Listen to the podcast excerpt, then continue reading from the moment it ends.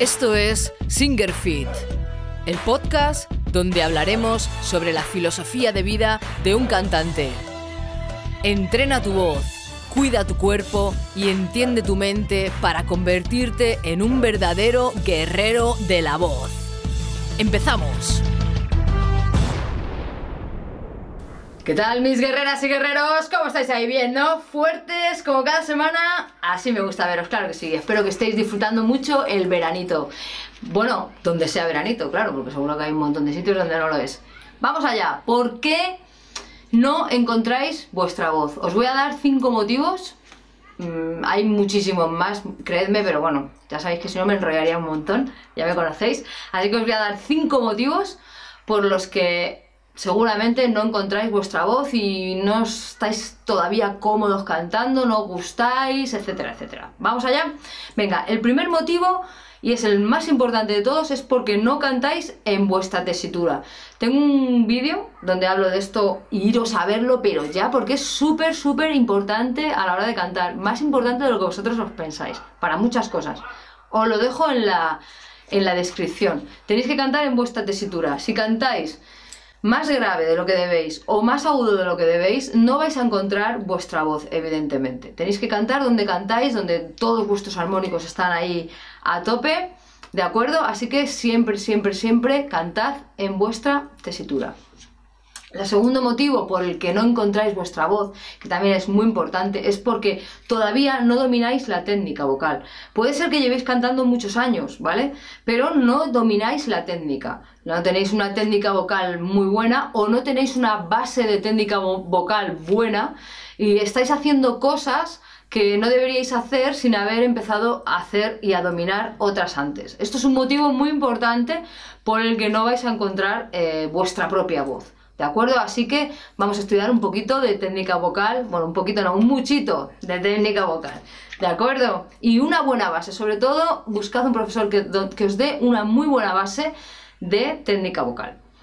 Otra cosa mm, muy importante, el número 3 que os pasa, el motivo 3 por lo que no encontráis vuestra voz, es porque eh, tenéis que aprender a respirar donde vosotros respiráis, no donde el cantante eh, respira. Me explico.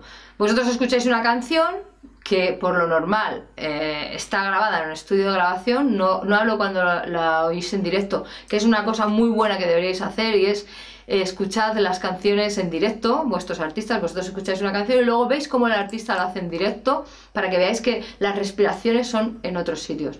Y muchas veces vosotros lo que queréis hacer es cuando se graba una canción en, directo, en estudio, se va cortando. A lo mejor grabas una frase o grabas eh, una, una estrofa entera y antes de respirar respiras, cortan y vuelves a grabar, entonces toda esa respiración a ti te parece que es seguida, pero no es seguida, está hecha por partes. A veces pasa esto, otras veces no. Otras veces lo que pasa es que ese cantante tiene un fiato diferente al vuestro. El fiato es la capacidad que tenemos, ¿vale? Para eh, frasear o para hacer un, sostener una nota con una sola respiración, ¿de acuerdo? Entonces, esto es muy importante.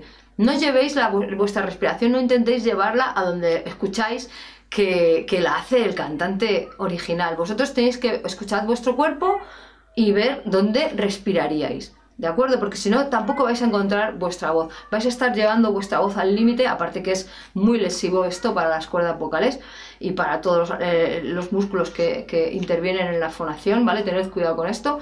Eh, es algo que no tenéis que hacer y, buscar vuestro sitio de respiración, ¿de acuerdo? Esto os va a imposibilitar bastante encontrar vuestra propia voz.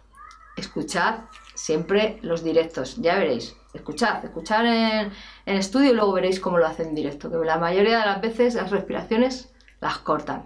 Es así, si no, no nos moriríamos, vamos, de, de las giras y giras ahí como locos. Venga, la cuarta. El cuarto motivo por el que no encontráis vuestra voz, y este es el más típico de todos, es porque imitáis. Soléis imitar, tendéis a, imitar a la persona, ¿no? Que tú escuchas una voz y, dices, ay, qué bonito lo que ha hecho aquí, o ah, cómo me gusta esto. Entonces inconscientemente quieres hacer lo mismo. Claro, si intentamos imitar, no vamos a, encontrar nuestra voz, vamos a encontrar cualquier otra voz que ni siquiera es de la persona que estamos imitando, ¿vale? Entonces, intentad no imitar nunca. Un consejo que yo os doy eh, para intentar, sobre todo si estáis empezando, porque los que ya llevamos tiempo podemos escuchar una canción y llevarla a nuestro terreno. No porque la llevamos eh, porque sabemos llevarla, sino porque ya no sabemos cantar como cantan otras personas, ¿no? Cuando llevamos mucho tiempo cantando, pues tú cantas como cantas tú, ¿no? Yo, siempre canto como canto yo. Em, no imito a nadie, yo voy por libre. Pero cuando estamos empezando, o cuando llevamos una educación vocal bastante pobre, vamos a decirlo así, tendéis a imitar. No imitéis. Mirad, el consejo que yo os doy es que cuando escuchéis un tema que os guste y que queráis cantar, eh, escuchad varias, varias covers diferentes. Ahora mismo en YouTube tenéis de todo, tenéis un montón de, covers de, que hace la gente de un montón de canciones. Y si tú te quedas solo con una cover que te gusta, ay, es que me gusta como lo hace este.